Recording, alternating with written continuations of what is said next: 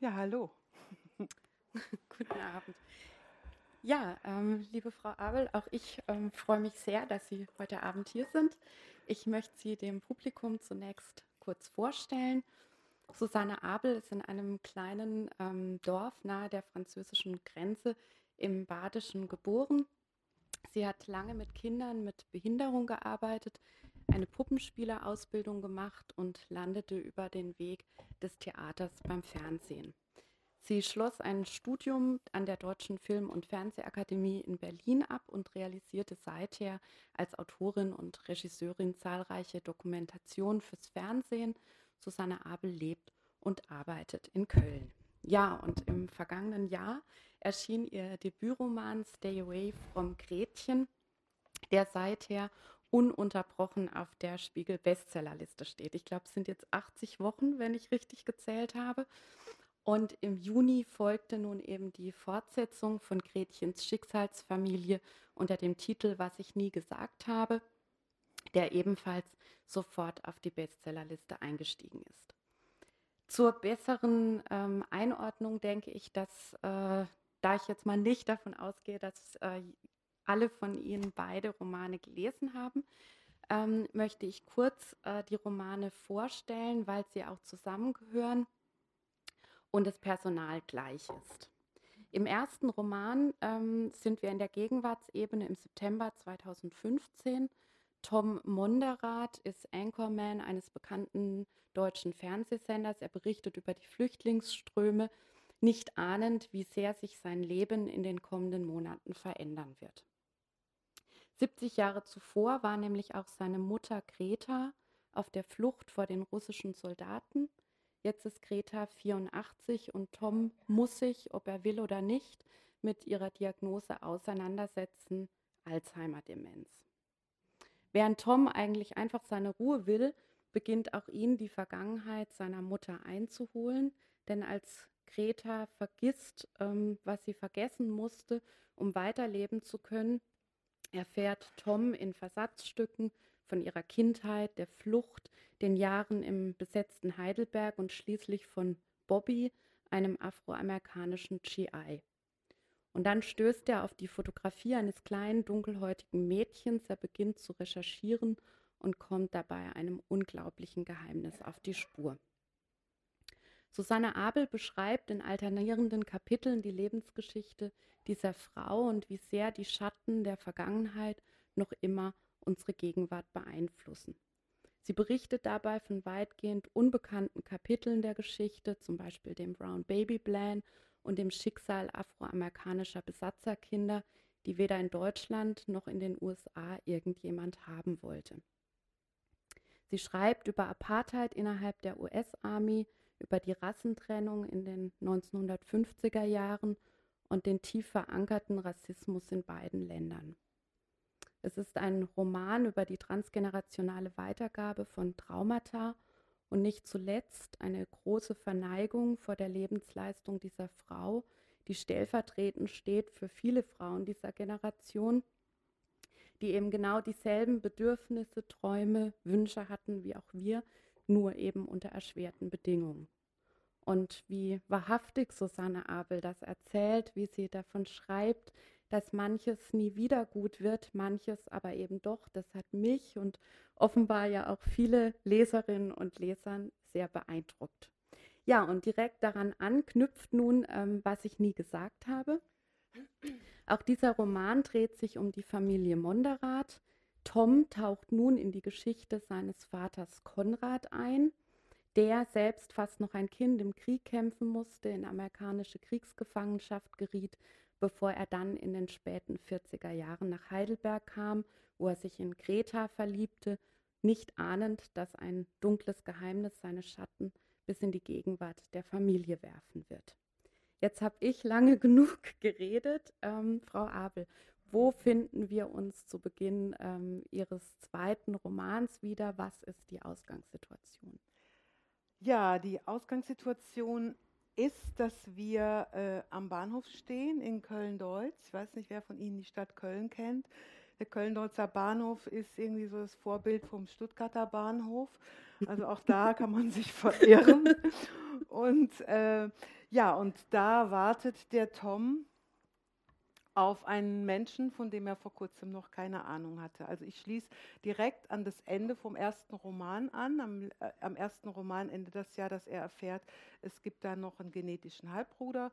Und ja, und jetzt steige ich damit mhm. ein. Und zwar in Köln im Juli 2016. Ja, dann lassen wir Henk und Tom mal weiter essen. Ähm, Sie haben bisher Dokumentarfilme ähm, gemacht, jetzt haben Sie Romane veröffentlicht. Ähm, wie sehr ähneln oder unterscheiden sich denn diese Arbeitsprozesse voneinander? Ja, also erstmal ist es so, äh, wenn man einen Film dreht, dann hat man ja direkt immer das Budget äh, im Hinterkopf und muss sich einfach überlegen, wie man das Budget entsprechend umsetzt. Und als Romanautor kann man sagen, Köln brennt, scheiß der Hund drauf, ist bezahlt, ja, kostet nichts als die Druckerschwärze. Und das ist schon mal eine ungeheure Freiheit. Der andere große Unterschied ist natürlich, dass ähm, ja, das Schreiben ist ein einsamer Prozess und äh, das Filmemachen ist ein Gruppen, äh, äh, Gruppenverfahren und äh, das, das ist auch ein sehr, sehr großer Unterschied. Aber es wird immer so gesagt, ich habe Dokumentarfilme gemacht. Also das stimmt nicht so ganz, weil ich habe sehr viel ähm, Reality-TV gemacht. Ich habe also ich habe vorgehabt, eine große Spielfilmkarriere zu machen. Deshalb habe ich auch an der Film- und Fernsehakademie studiert. Das ist mir nicht gelungen. Ich kann das Handwerk, aber das ist mir definitiv nicht gelungen. Aber ich glaube, ich habe trotzdem bei diesem Reality-TV, von denen viele Sendungen waren, also so waren, dass die Welt die nicht braucht, aber ich habe da verdammt viel gelernt. Zum Beispiel einfach Pointen setzen, Sachen, die auch schwierig sind, mit Humor verpacken und das habe ich auch übertragen. Deshalb habe ich ja auch recht schwere Stoffe relativ leicht erzählt und ich glaube, das hat viel auch mit, diesen, ja, mit diesem Fernsehtraining mhm, zu tun. Mhm. Gab es jetzt einen speziellen Auslöser, dass Sie gesagt haben, so jetzt äh, schreibe ich einen Roman? Ja, also es gab schon, es gab, also es gab den, es gab einen Auslöser, dass ich gesagt habe, ich habe keine Lust mehr fürs Fernsehen zu arbeiten. Das war meine letzte Serie. Und äh, weil da waren, die Bedingungen haben sich immer mehr verschlechtert. Als ich angefangen habe, was ich sage jetzt mal, da hatte man noch für für, für 45 Minuten, ich muss jetzt was mir kurz aus den Rippen zaubern, also sagen wir mal zehn Drehtage und am Schluss hatte man noch vier. Und es war einfach immer schneller, schneller und der Druck war immer höher. Und dann war es so, also ich bin jetzt keine 30 mehr. Und dann hatte ich aber plötzlich 30-jährige Producer als Chefs, die mir erzählt haben, wie das Rad, dass das Rad jetzt neu erfunden wurde. Und ich hatte einfach irgendwann wirklich die Nase voll, das muss ich sagen. Das war mit ein Grund. Und ich wollte schon sehr, sehr lange schreiben, aber ich habe mir das Schreiben nicht zugetraut, habe mir das aber auch nicht eingestanden, dass ich es nicht zutraue, sondern habe hab mir halt immer erzählt, ich habe jetzt gerade keine Zeit und jetzt ist gerade diese Produktion und jetzt ist gerade jenes. Aber dann war der Leidensdruck so hoch, dass ich dann halt einfach angefangen habe. Und ein äußerer, äh, äh, ähm, also es gab zwei äußere äh, äh, äh Zünder, ich sagen Sie das Wort? Auslöser. Auslöser, genau. Also meine, meine Mutter hatte Demenz und äh, äh, währenddem sie dement war, hat sie über Familiengeheimnisse oder ihre Lebensgeheimnisse gesprochen und das hat sie vorher nie gemacht. Und ähm, mein, meine Mutter war sehr lange krank und ich habe sie sehr lange begleitet und habe einfach in der Zeit auch eben Zeit gehabt, das zu reflektieren, was, was da so passiert. Und ja, und da habe ich das, was Sie vorhin ja auch schon in Ihrer Eingangsrede erzählt haben, dieses Transgenerationale. Also das, ich habe kapiert, wie das, das Schicksal meiner Mutter meine Lebensentscheidungen beeinflusst hat. Und darüber habe ich lange überlegt, darüber wollte ich was machen. Und als dann 2015 diese Flüchtlingswelle war und ähm, ich mich daran erinnerte, wie meine Mutter die da zu dem Zeitpunkt schon tot war, aber wie sie immer vor dem Fernseher saß, wenn mein Vater mit ihr Dokumentation über den Zweiten Weltkrieg guckte. Und für sie war Zweiter Weltkrieg jetzt Realität pur und für ihn war es halt Geschichte. Und da dachte ich mir, wie muss es diesen ganzen alten Menschen gehen, die halt als Kinder die Flucht auch erlebt haben und die sehen jetzt eben Kinder auf der Flucht und so. Und das, und da habe ich dann auch so Beiträge im Fernsehen gesehen, eben vor allen Dingen im WDR über eine alte, über ein altes Paar und da und das war so der der ausschlaggebende, mhm. einer der ausschlaggebenden Punkte. Und da habe ich angefangen zu recherchieren, sehr, sehr, sehr lange, weil ich Angst vom ersten Satz hatte. Und irgendwann habe ich dann halt losgelegt, ja, und dann habe ich geschrieben und dann ist das Gretchen dabei rausgekommen. Und ähm, Sie hatten da aber, also Sie haben wirklich das Buch zu Ende geschrieben, ohne dass Sie einen Vertrag hatten oder äh, mit einem Verlag in Kontakt standen? Ja, und das hat auch was mit meiner verhunzten Filmemacherkarriere zu tun. Nehmt es mal ohne, das hört sich immer alles so fast salopp an, aber es war halt wirklich so, dass man als freiberuflicher Filmemacher reicht man Konzepte ein und je nachdem, äh, äh, ob diese Redakteurin, die jetzt auf des, deren Tisch das jetzt gerade landet, vielleicht irgendwie gerade schlecht geschlafen hatte, Liebeskummer hat oder sonst wie was, entscheidet die, ob das eine Etage weitergeht. Ja? Und ich hatte halt dieses Durchsetz zu, zu jener Zeit, dieses Durchsetzungsvermögen nicht, was manche Praktikanten von mir hatten. Die haben mich rechts und links überholt und haben Karriere gemacht und ich halt nicht.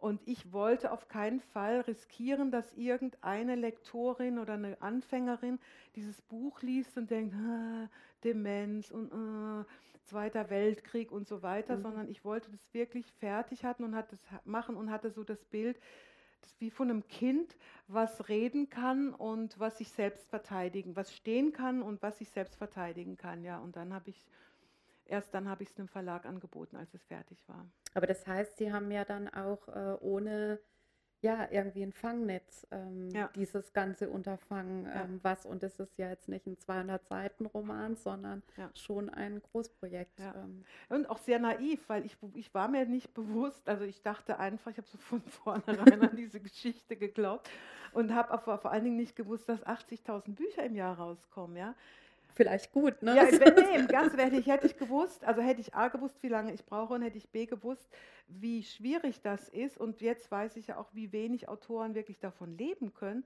Ich hätte das nicht gewagt. Und von daher ist alles gut, dass ich nicht gewusst habe, aber ja.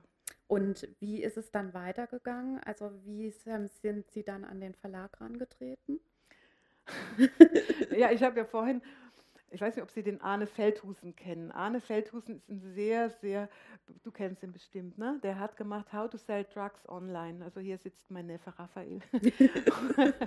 und äh, das ist eine sehr bekannte, äh, eine, eine, große Serie. Und äh, Arne ist auf jeden Fall, der ist einer der Shootingstars im, im, im Spielfilmbereich.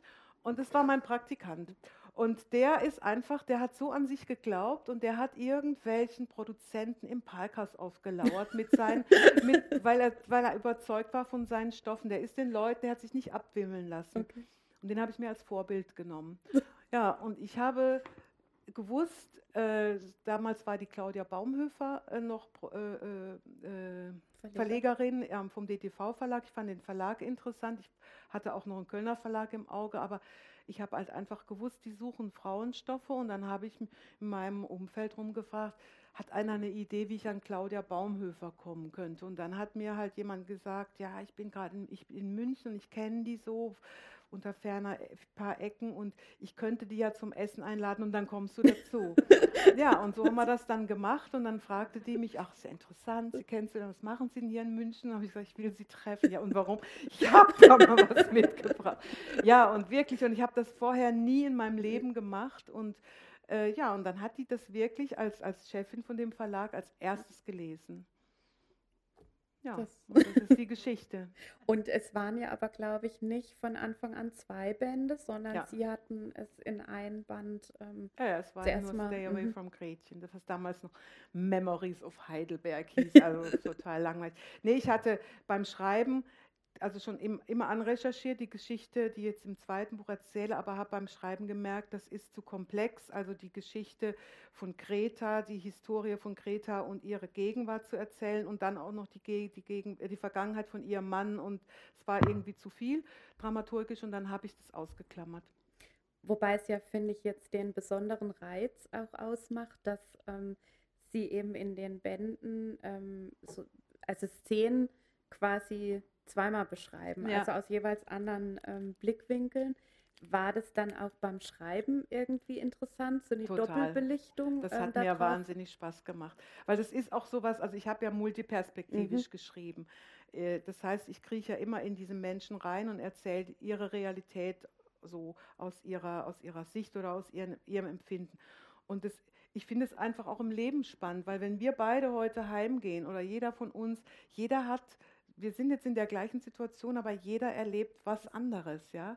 Und das finde ich hoch, hoch mhm. spannend. Und halt jetzt gerade bei einer Liebesgeschichte, wenn also zwei Menschen voreinander sitzen und, und der eine denkt, heute will ich es ihr sagen, und die andere denkt, ich bin so froh, dass ich einen Freund wie ihn gefunden habe. Ich möchte mich nie wieder verlieben. Und er überlegt, ich mache ihr gleich das große Liebesgeständnis. Ja, und heute nehme ich allen Mut zusammen. Dann, das ist so, ne, also mhm. das finde ich, fand ja. ich, ich fand das mega spannend mhm. und auch zum Teil sehr, sehr lustig. Damit haben Sie jetzt selbst den Konrad als Person äh, schon eingeführt. Ähm, Konrad ist der Vater eben von, von Tom und Henk. Ähm, und äh, Sie erzählen eben in diese gegenwärtige Erzählebene die Lebensgeschichte jetzt im zweiten Band von Konrad. Ähm, was für ein Mensch ist Konrad?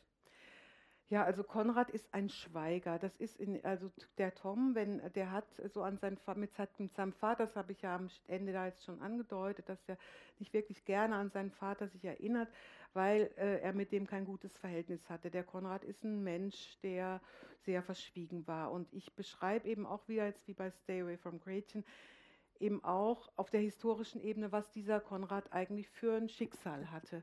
Und der wird äh, 1928 in Köln geboren und äh, erlebt also den Krieg in dieser Großstadt Köln. Ich weiß nicht, ob Sie schon mal Bilder gesehen haben, aber das ist also Köln ist eine von vielen Städten, die im Prinzip dem Erdboden gleichgemacht wurden.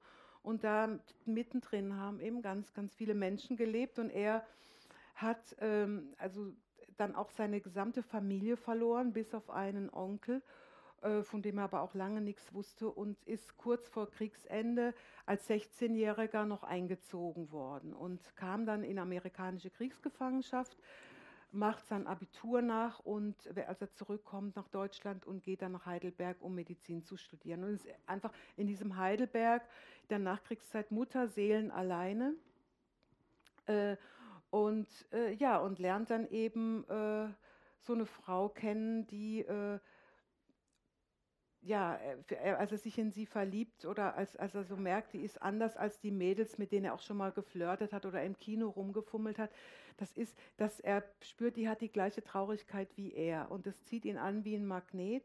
Er heiratet sie äh, geht dann mit ihr nach Köln und dort und, und, und dann kommt auch sein Onkel, das einzige Familienmitglied aus der äh, russischen Gefangenschaft zurück und die beiden, der Onkel ist Gynäkologe und die beiden machen dann in Köln eine Gemeinschaftspraxis auf.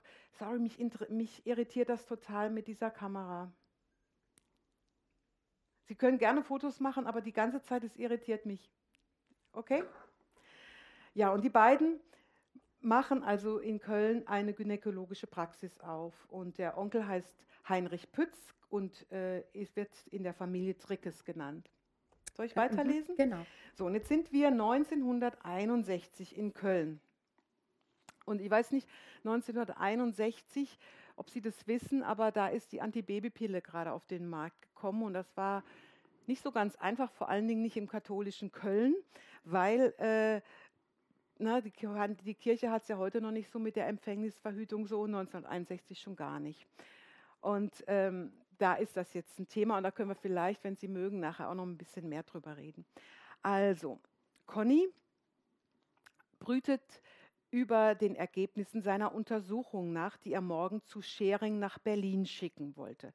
Also doch, ich mache jetzt doch noch einen Satz dazu. Und zwar davor erzähle ich, wie die Firma Schering einen großen Ärztekongress abhält und die Ärzte bekommen einfach eine gute Provision, wenn sie die, die Untersuchungen, die sie eben mit äh, oder die Erfahrung, die sie mit ihren Patientinnen machen bezüglich der Pille, wenn sie die halt an Schering liefern. Und ähm, er hat also jetzt Patientinnen, denen er die Pille verschrieben hat und er schreibt jetzt diese ganzen Sachen eben in seine Unterlagen ein.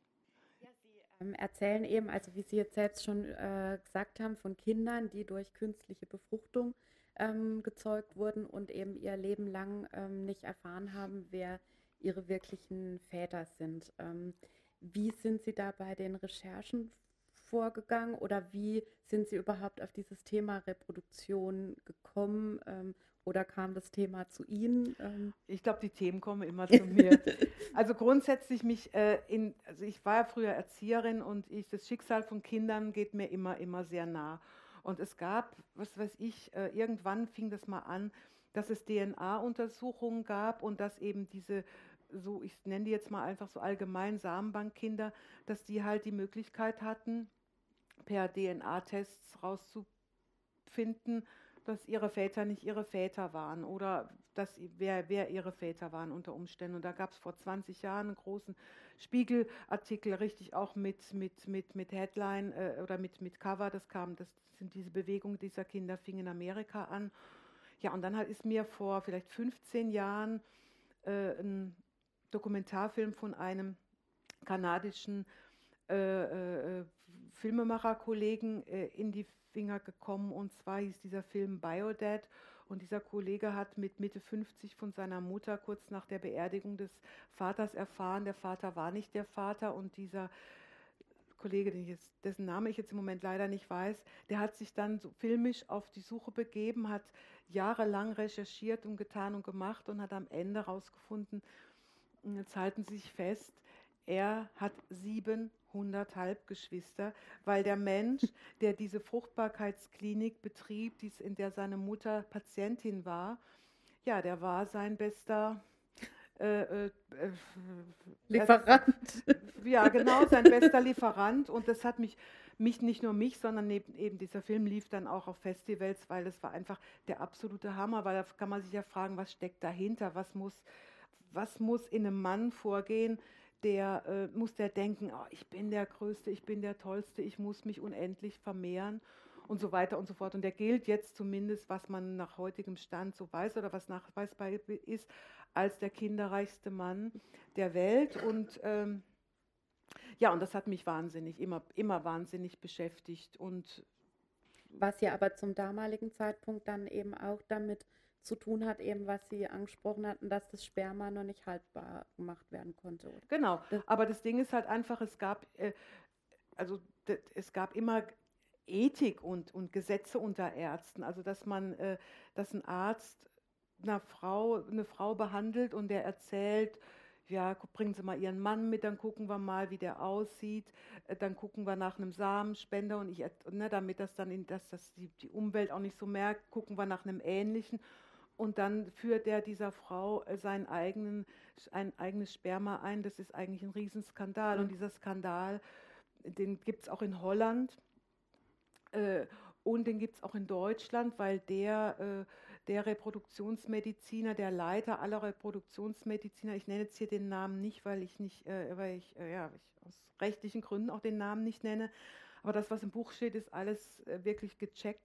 Der hat jahrelang also eine Fruchtbarkeitsklinik in Essen betrieben und ist halt einfach der, der Arzt für donogene Inseminationen und der hat selber auch nachweislich äh, äh, Frauen mit seinen eigenen Spermien behandelt. Und das ist einfach ein Riesenskandal. Das ist nicht nur menschlich eine Sauerei, das ist ein Verbrechen an diesen Frauen, das ist ein Verbrechen an diesen Kindern und irgendwie wenn man einmal in so einer, auf so einer Spur ist und dann findet man das wieder im Internet oder in irgendeiner Zeitung. Und ich habe viel, über Jahre viel gesammelt zu dem Thema. Und ja, und dann habe ich aber auch nicht nur das gesammelt, sondern eben auch, dass es ja auch ein totales Tabu ist, immer noch, was das für Männer ist, wenn man nicht mal in der Lage ist, ein Kind zu zeugen. Mhm. Ja? Äh, äh, das ist einfach ein, ein Riesenthema bei Paaren und, und ja, und, und eben auch ein Tabuthema und das wollte ich irgendwie da einarbeiten und einbauen und ähm, ich muss jetzt aufpassen, jetzt hätte ich fast die Pointe des Buchs verraten. Wir gehen jetzt, äh, Sie, will ähm, ich natürlich. Nein, weil ähm, eben, also in dem Kapitel, ähm, was Sie gelesen haben, ist eben auf der einen Seite der Trickes, äh, der Onkel, der macht Geschäfte eben mit der Reproduktionsmedizin Konrad wiederum forscht für die Sharing-Werke ähm, oder was, ja doch, ja. Ähm, über die Antibabypille. Und eben, das ist ja diese Skurrilität, dass auch Männer, also nur Verheiratete zu der Zeit ähm, die Pille ähm, bekommen durften. Nee, die Frau, also die, die, Männer haben die Pille. Nee, nee. aber die Männer mussten unterschreiben, ja, ja, dass genau. die ähm, Frau. Und was ich beim Schreiben noch nicht wusste, das Paar musste zwei Kinder haben. Ah, okay. Ja, das, das ist das, ähm, ja. Und äh, sie schreiben aber auch, dass die Antibabypille ähm, ja letztlich auch auf Versuche im Konzentrationslager zurückgeht, ähm, zur Zwangssterilisation, ähm, ja. oder? Das ja, also nee, es ist so, dass der Arzt, der, ähm, oh Gott, es ist echt, ich, ich, also ich schreibe dicke Bücher, weil ich mich nicht kurz fassen kann. Deshalb sind meine Antworten auch nicht kurz. Äh, es ist so, dass äh, die, der weibliche Zyklus relativ, das ist noch nicht so lange, dass der erforscht ist. Also man nahm noch im Dritten Reich an, die fruchtbaren Tage der Frau seien während ihrer Menstruation. Das ist alles ja so lange noch nicht her, wenn man sich das einfach mal überlegt.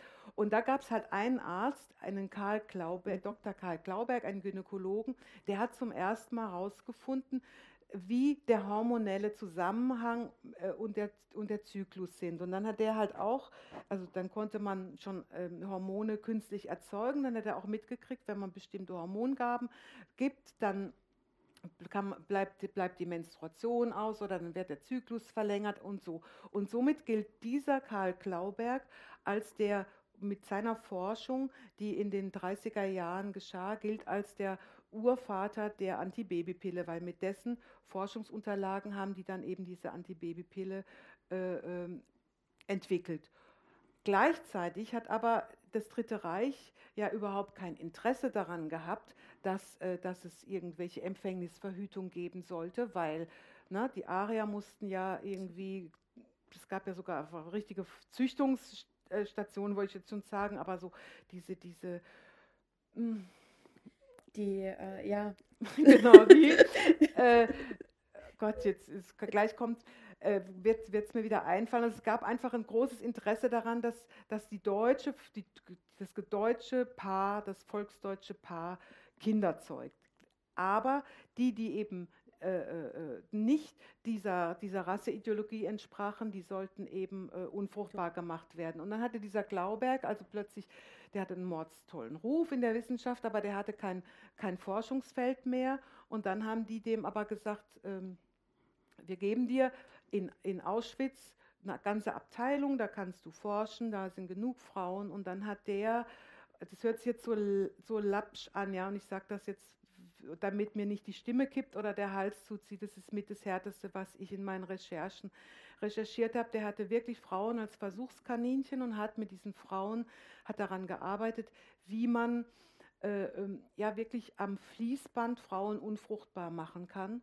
Und ja, und, ähm. und was ich halt, und jetzt werden Sie sich fragen, warum erzählt die Abel das jetzt und was hat das jetzt mit dem Buch zu tun? Also dieser Onkel Trickes, dieser Onkel von, von, von Conny, der, den habe ich, äh, also der Glauberg ist eine reale Figur, aber dieser Trickes äh, ist eine fiktive Figur und den habe ich zum Assistenten von Glauberg in Auschwitz gemacht, weil ich einfach diese Geschichte der Gynäkologie, diese abartige Geschichte und diesen Missbrauch einfach äh, einarbeiten wollte. Und das ist jetzt so der, der mhm. Schlenker. Und deshalb ist es dann natürlich, ich kann jetzt ja hier natürlich nur so Auszüge vorlesen, aber ist halt das, was Sie jetzt dann halt gesagt haben, diese beiden äh, Themenbereiche gibt es dann halt danach auch. Und äh, damit gehe ich spielerisch um, mhm. um das andere, weil das andere wird eben erst, erst sehr langsam so erzählt, weil irgendwann taucht eine Patientin auf, die den Alten erkennt und total ausflippt und dann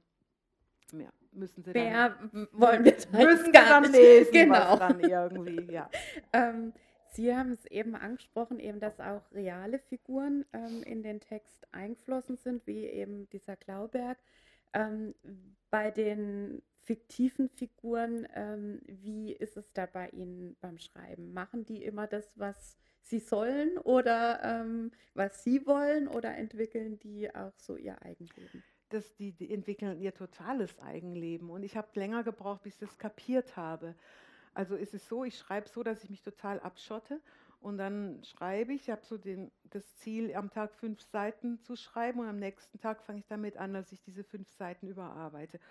Und dann liest du am, denkst an einem Tag, oh, ist das super, habe ich toll geschrieben, super. Und dann liest es am nächsten Tag und denkst, scheiße, das klingt so konstruiert und bababab. Und irgendwann habe ich gemerkt, ähm, also es gab so, so Personenkonstellationen, das hat nie funktioniert. Und dann gab es plötzlich irgendwas, das eine Person was anderes gemacht hat, als ich eigentlich dachte, was sie machen sollte. Und daraus ist dann was Tolles entstanden. Und da habe ich beim Schreiben, also vom ersten Buch, beim zweiten habe ich es drin gehabt, gemerkt, das ist doch super, entspann dich und lass sie doch einfach mal so ein bisschen rennen. Aber gehen Sie dann auch so wirklich mit denen ins Gespräch? Nee, nee, nee. Das, also die machen dann einfach so. Nein, ich stelle mich nicht hin und sage, was brauchst du? Nee, äh, nee aber ich habe so eine, so eine Technik, also ich reichere mich sehr mit Infos an über die Person und zum Teil weiß ich, kenne ich auch die Wohnungen, in denen die wohnen, weil ich kenne das eigentlich alles. Das sind dann Wohnungen von Freunden oder keine Ahnung, oder ein Charakter. Also dieser Trickes ist Gynäkologe, aber ich habe eine lebende Figur, die in meinem Leben eine Rolle spielte. Und dadurch kenne ich den, ja. Das, der hatte einen ganz anderen Beruf und hieß auch anders und so. Und dann kriege ich so in die Reihen oder gehe ganz nah an die ran. Und das, äh, nee, aber ich spreche nicht mit denen. Aber ich vertiefe mich so in die und äh, und nachdem Sie jetzt so viel Zeit mit denen verbracht haben, ähm, gibt es da ähm, eine Lieblingsfigur? Also ich, ich liebe die eigentlich alle, außer diesem Trick ist, also denn das ist für, für mich so richtig das Arschloch, ja. Das ist ja, äh, das ist ein Narzisst und ich habe, um den zu entwickeln, auch wirklich ein Buch über über Donald Trump gelesen, weil ja, weil ich wirklich dachte, wie kann man so aussehen wie der und denken, ey, guck mich an, ich kann die tollsten Frauen der Welt haben oder der steht hin und sagt der Welt, I'm a, äh, Stable Genius und so Sachen. Und, das, und dann habe ich halt einfach mal so ein Buch gelesen, weil mich das natürlich beschäftigt hat, wie, also jetzt ähnlich, ich habe ja vorhin von diesem Mann, der 700 Kinder gezeugt hat, wie kann so ein Typ dastehen und sich selber so toll finden, dass, und deshalb dann habe ich halt Donald Trump mhm. als äh, Vorbild genommen, so ein bisschen vom Charakter. Denn das ist der einzige, den ich nicht leiden kann. Ansonsten sind die mir alle sehr, sehr nah und jetzt auch gerade die Figuren, den, den, bei, wie jetzt der Conny in dem, in dem Buch, der ja äh, und Greta im ersten Buch, wo ich halt auch deren Kindheit erzähle und diese schweren Schicksalsschläge, die sind mir fast noch am nächsten, weil ich einfach denke, ich bin in der, nach dem Zweiten Weltkrieg, wir alle hier sind nach dem Zweiten Weltkrieg geboren. Wir können uns das nicht vorstellen, was unsere Eltern oder Großeltern mitgemacht haben. Und äh, früher konnte ich bestimmte Geschichten, die mir mein Vater, mein Vater hat viel darüber geredet, ich konnte es nicht hören, ja, wenn wir wieder im Elsass unterwegs waren und hier war diese Schlacht und da war jenes Ding und Kriegsgräberfriedhöfe und inzwischen bin ich selber auf dem Kriegsgräberfriedhof von meinem Opa und ich heule, weil ich denke, was für ein scheiß mhm. Leben, ja. Ja, oder dass eben dieses, ähm, dass man jetzt mehr eigentlich erfahren wollen würde, ne? Ähm, denken Sie, dass das auch so ein bisschen den Erfolg Ihrer Bücher ausmacht, dass die Menschen ein Bedürfnis haben, dieses Schweigen ähm, zu brechen? Ich weiß es nicht. Ich weiß, also ich, ich kann das äh, nur vermuten, weil ich ja auch äh, eine ganze Reihe von Zuschauer, äh, zu Leserpost bekomme. Äh, äh, ich kann vermuten, ich, dass, dass, dass ähm, durch, durch mein, meine Bücher so dieses Reflektieren über die eigene Familiengeschichte irgendwie so, so dass es so aufbricht. Aber, aber es ist nur eine Vermutung, ich weiß es nicht wirklich. Ich weiß es wirklich nicht.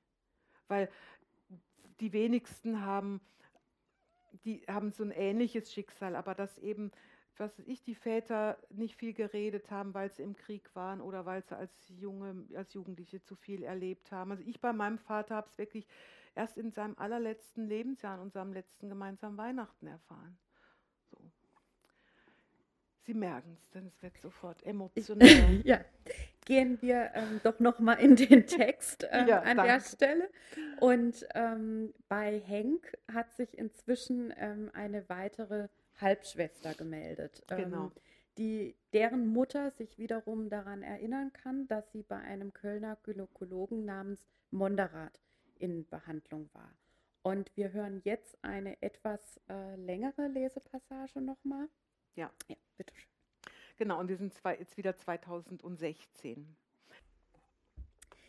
Ja, ähm, einmal mehr offenbart also Greta ähm, eine Tatsache, ähm, dass Konrad unfruchtbar ist. Und es stellt sich also die Frage, wer ist Tom und Hanks Vater? Ähm, das wollen wir jetzt aber gar nicht weiter spoilern, sondern das sollten Sie am besten selbst herausfinden. Warum? Das ist doch jetzt was völlig Falsches, was Sie sagen, weil. ja. Greta ist dement. Greta sagt, er ist unfruchtbar. Kann man Greta glauben? Ja, nein, vielleicht. so kann man es natürlich aussehen. Genau. So war es von der Autorin gedacht. Okay. Ich wollte jetzt hier nochmal die Spannung auch aufbauen. Nein, also da wollen wir jetzt gar nicht weiter ähm, drauf eingehen, sondern Sie zur Lektüre einladen.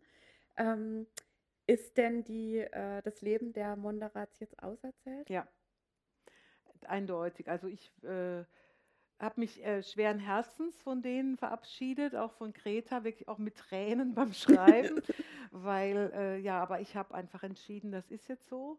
Jetzt werde ich äh, ein neues ähm, Familienuniversum oder in einem Fall eine neue Familie erfinden und dann etwas Neues schreiben. Allerdings sind ja von den beiden Büchern die Filmrechte optioniert. Nee, nur ähm, von dem ersten. Nur von, sehen wir aber dann trotzdem Greta und Conny auf der Leinwand? Also es sind nur erstmal die Rechte optioniert. Das, ist, das heißt noch nicht, dass der, äh, die, die, Produktionsfirma das auch, äh, äh, also auch einen Auftraggeber gibt, der so viel Geld in die Hand nimmt, weil das sind teure Stoffe, historische Stoffe sind immer teuer.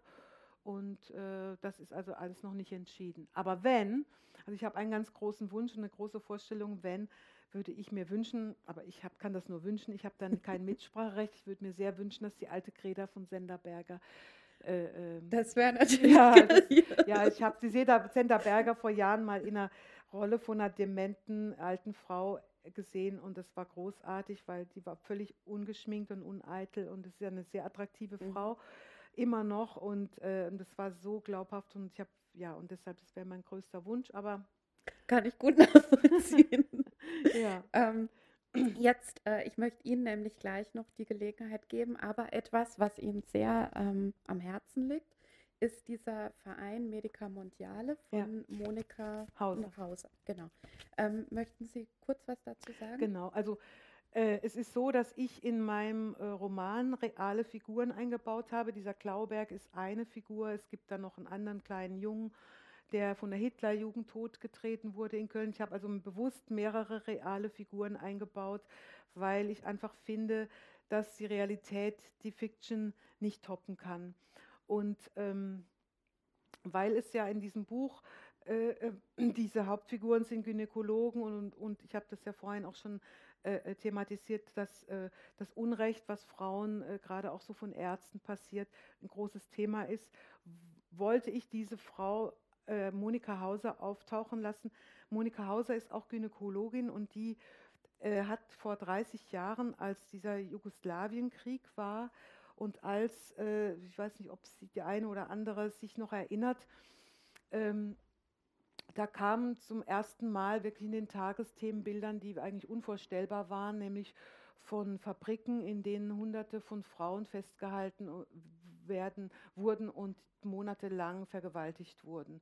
Und die Monika Hauser saß in Köln als junge, Anfang 30-jährige Gynäkologin und sagte, das kann mir jetzt nicht mehr länger angucken und ist äh, dahin gefahren und hat überlegt, ich muss da irgendwie was machen. Und äh, aus diesem Engagement, äh, und, und ich lasse sie in meinem Buch als reale Figur auftauchen. Also der Tom hat irgendwann als junger Mensch äh, große Krise, wo geht das Leben eigentlich hin, wo will ich hingehen? Und dann jobbt er als Taxifahrer und irgendwann sitzt eine junge Frau mit lustigen Haaren und, und, und, und bunten, äh, bunten Leggings in, ihr, in seinem Taxi und die lässt sich von ihm zum Flughafen bringen mit wahnsinnig viel Gepäck und er fragt nur, wollen Sie aufwandern, auswandern, was haben Sie vor? Und sie sagt einfach, nee, ich fahre nach Jugoslawien und baue da eine Klinik auf.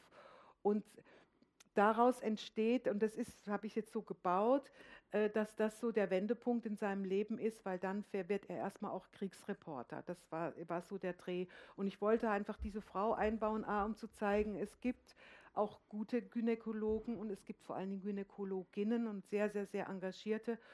Und wir sind jetzt alle mitten in, im, im, im, also wir ja Gott sei Dank nicht, aber wir, die Welt ist in der, im Ukraine-Krieg, wir haben diese Unruhen im Iran, es gibt Syrien über, und überall da ist Medica Mondiale und das ist ein Verein, der von Spenden lebt. Und deshalb ist es mir ein ganz, ganz großes Anliegen, auf diesen Verein deutschlandweit aufmerksam zu machen. Und äh, ja, und äh, vorne, wo es Bücher gibt, liegen auch Flyer aus. Also gucken Sie mal im Internet, was die machen. Das lohnt sich wirklich jeder, jeder Cent dahin zu geben. Die machen eine richtig, richtig, richtig gute Arbeit. Also nehmen Sie sich gerne auch einen Flyer ähm, nachher mit. Ähm, genau, und jetzt würde ich Ihnen noch die Gelegenheit geben. Also die Zeit ist schon etwas fortgeschritten. Ich hätte noch einige Fragen, aber jetzt sollen Sie auch noch Gelegenheit bekommen.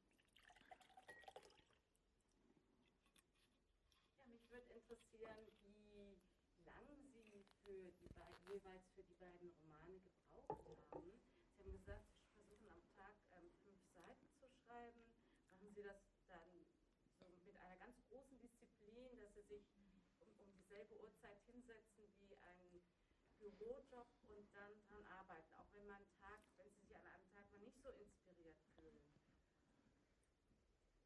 Ja, also ich ähm, bin äh, wirklich sehr diszipliniert. Das war, ist ein großes Wunder, weil es war mein ganzes Leben nicht. Aber das funktioniert nur so. Also ich äh, bin kurz davor, mir eine Stechuhr an meiner Bürotür anzubringen. Ich sitze morgens um 10, also von montags bis freitags am Schreibtisch und schreibe dann und äh, ja, und das wird man sonst auch nicht schaffen. Also ich habe äh, als ich, mir ist es als Freiberufler nie gut gelungen, so wenn ich an eigenen Projekten gearbeitet habe, da habe ich immer irgendwie gesehen, auch auf dem Balkon müsste man mal eben die, die Blumen irgendwie und so oder die Fenster mal putzen. Und äh, ja, und dann habe ich aber diese Disziplin mir, mir entwickelt, sonst wird es einfach nicht gehen. Und ich, und auch wenn ich, wenn ich nicht gut drauf bin oder wenn ich, äh, wenn ich eben, wenn nicht so inspiriert bin, wenn es mal nicht so fluppt, ich bleibe trotzdem sitzen und ja, und wenn es halt mal nicht fluppt, dann ich inspiriere mich auch mit Musik oder bringe mich mit Musik in eine bestimmte Stimmung oder also irgendwas ist immer zu tun, aber ich bleibe wirklich sitzen. Das ist äh, ja. Und, und äh, Sie fragten auch, wie lange ich insgesamt schreibe. Wie, wie, wie lange jeweils für die Romane gebraucht Also ich habe fürs erste Buch ungefähr drei Jahre gebraucht und fürs zweite ein Jahr. Das hängt damit zusammen, dass mich beim ersten Buch wirklich, ich habe sehr lange recherchiert und ich musste mich wirklich freischreiben, weil ich mir das Schreiben nicht zugetraut habe. Also ich habe wirklich, ich habe hab das Buch einmal geschrieben und dann habe ich nochmal vorne angefangen, habe es nochmal geschrieben. Also das, und das war wirklich ein Freischreiben und beim zweiten Mal hatte ich dann das Gefühl, okay, jetzt, jetzt weiß ich es, jetzt traue ich es mir auch zu und deshalb äh, war das zweite Mal auch kürzer, aber das war trotzdem, das war schon sportlich und in dem Tempo würde ich eigentlich nicht nochmal arbeiten wollen. Das war schon extrem. Was? Das Schreiben? Nö, überhaupt nicht. Ja, ja, aber nee, das, das war einfach, es war ein großes Vergnügen, weil ich zum ersten Mal äh, äh, äh das inhaltlich das machen konnte, was, was Sinn macht und was ich auch machen wollte. Nee, das war kein. Ja, ich habe das ja eingangs gesagt. Leidensdruck ist das falsche, falsche Wort. Ich habe einfach eingangs ja gesagt, ich habe die Geschichte äh, äh, von mir und meiner Mutter, die, das hat mich sehr beschäftigt und das wollte ich, äh, das war eigentlich eine Befreiung, dass ich das so erkannt habe, was, was äh, in meinem Leben passiert ist durch meine Mutter und nee, da war kein, das war kein Leidensdruck in keinster Weise.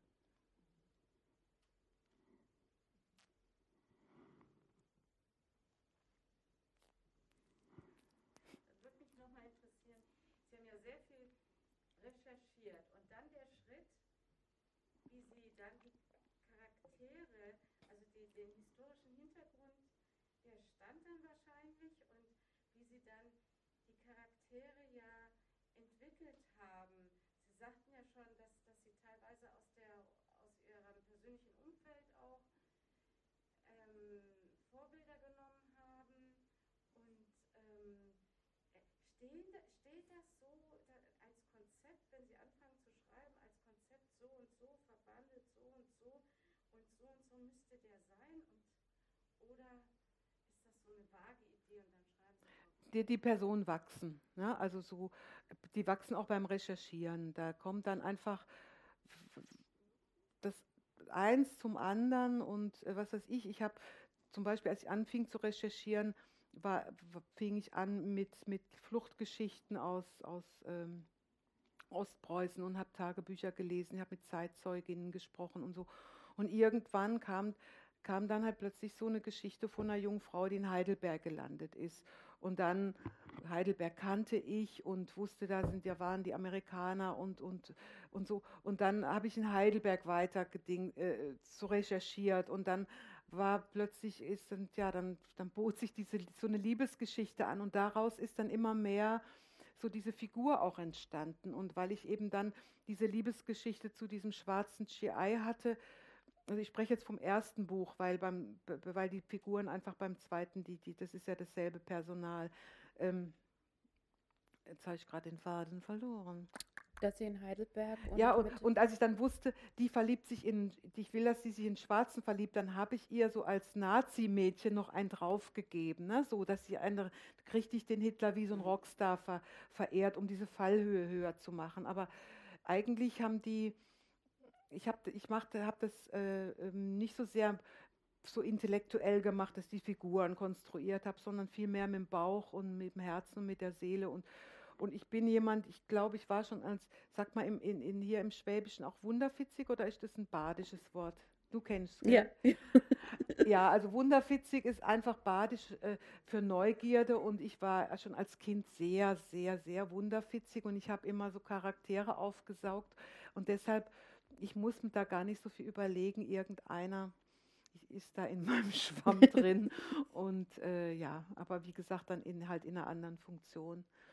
Aber es ist schon so, dass die, dass die dann irgendwie, also eine, eine, konstruierte Figur, also selbst irgendwie, was ich sage jetzt mal, so eine Frau, die im Jugendamt sitzt und, und irgendwelche Papiere nicht rausgeben will, selbst die, die habe ich äh, als, als Charakter irgendwie dreidimensional und nicht jetzt einfach nur so als, als Plattitüde da sitzen.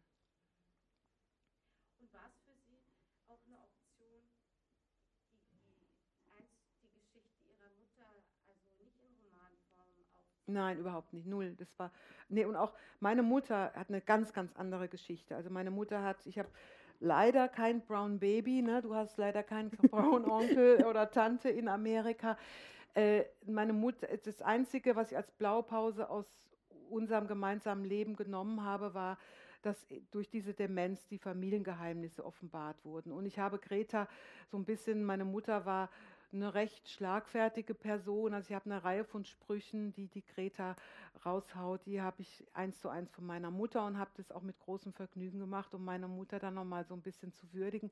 Aber das ist eine sehr, sehr, sehr andere Geschichte und das hätte ich niemals gemacht, äh, niemals, weil das einfach, äh, weil ich hätte meine Mutter nicht fragen können mehr, ob sie das überhaupt will und ich hätte, würde ihr, also ich würde mir das nicht rausnehmen, das fände ich übergriffig, ihr Familiengeheimnis äh, äh, jetzt so der, der Öffentlichkeit preiszugeben.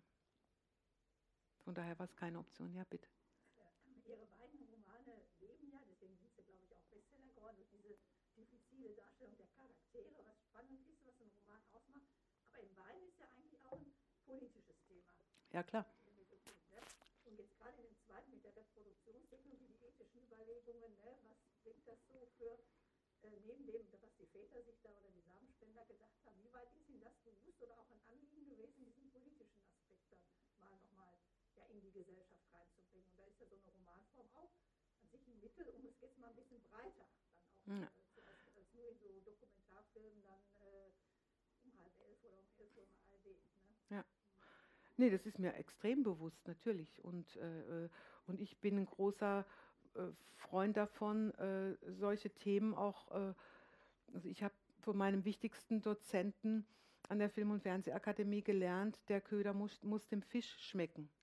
Und wenn ich solche Themen, äh, also an, an ja, einer möglichst breiten Öffentlichkeit zugänglich machen will, dann muss ich die möglichst so servieren, dass die einfach schmecken. Und deshalb, also es ist mir extremst bewusst, also auch die, die Flüchtlingswelle, die ja im ersten Roman eine große Rolle spielt, das auch ähm, ja, so, so zu beschreiben, dass da meine politische Haltung auch rauskommt, das ist mir extrem wichtig. Und im zweiten Buch, äh, ich bin extremst, äh, ich weiß nicht, wie oft ich jetzt in den letzten zwei Sätzen extrem gesagt habe. Äh, ja, mir ist es das Recht der Kinder, äh, es gibt im Grundgesetz gibt es inzwischen ein Recht der Kinder auf ihre Herkunft und trotzdem passiert da einfach, äh, ist ein riesen Schwarzmarkt. Ja? Also Frauen können heute nach Spanien fahren. Ich selbst kenne zwei Frauen, die sich bewusst in Spanien haben Eizelle, Eizellen von Eizellspenderinnen einsetzen lassen, weil das dort anonym war. Hätten sie das in, in einem anderen europäischen Land machen lassen, hätten die Kinder nach 18 Jahren die Möglichkeit, äh, äh, über das Institut rauszubekommen, wer ist meine genetische Mutter. Das passiert heute unter uns als völlig normal. Es gibt, es gibt ähm, hier das Nachtcafé, was ja auch hier vom SWR produziert wird, da tauchte irgendwann mal so ein Typ auf, saß dann breitbeinig und war der Sperminator, ja, der erzählte, äh, wie er irgendwie im Internet so einen Auftritt, so eine Seite hat und er fährt durch ganz Deutschland und besucht irgendwelche Frauen und liefert da seinen Samen ab, ohne Gesundheitscheck, ohne irgendwas und, und fühlte sich auch noch toll und hatte auch noch, was ich dann auch noch skandalös fand jetzt so, weil das wirklich auch, dann gibt es solchen Typen dann auch noch irgendwie ein Forum, dann fühlt er sich noch toller und es ist dann noch mehr Werbung gemacht. Und keiner denkt an die Kinder. Und das ist mein größtes Anliegen, dass ich einfach denke, okay, da wünscht sich ein Paar ein Kind, da wünscht sich eine Frau ein Kind, da wünscht sich ein lesbisches Paar oder ein, ein schwules Paar ein Kind. Alles okay, aber doch dann bitte so, dass die Kinder in irgendwie auch aufgeklärt werden oder die Möglichkeit haben, äh, äh zu erfahren, wer, wer wirklich ihre, ihre, wo ihre genetischen Wurzeln liegen. Und das ist mir ein ganz großes Anliegen, von daher ist die Frage sehr gut. Äh, äh, und äh, ja, und ich, also ich hätte es auch gar nicht anders erzählen können als so leicht, weil ich nehme so die Welt wahr, aber ähm, dass ich halt irgendwie auch so diese Absurditäten des Lebens irgendwie immer wieder sehe und ähm, aber es ist ganz, ganz klar ein politischer äh, Hintergrund. Das ist doch jetzt vielleicht ein schönes Schlusswort. Absolut. Ähm, ich danke Ihnen sehr für Ihr Kommen. Ähm, vielen Dank für das Gespräch. Und ich habe ja in der Vorbereitung festgestellt, dass es sich gar nicht um einen klassischen Sekunde-Roman handelt und wir uns deshalb beim nächsten Buch hier wieder treffen können. ähm, vielen Dank. Ja, und bitte nochmal einen herzlichen Applaus für Susanne Adel. Ja, vielen, vielen Dank. Danke Ihnen sehr. Ähm, die Bücher können Sie natürlich ähm, käuflich erwerben und äh, Susanne Abel wird auch noch signieren. Ne? Ja, wenn ja. Sie mögen. So, und ich setze mir jetzt ja. auch eine Maske auf. Ich nehme das Headset.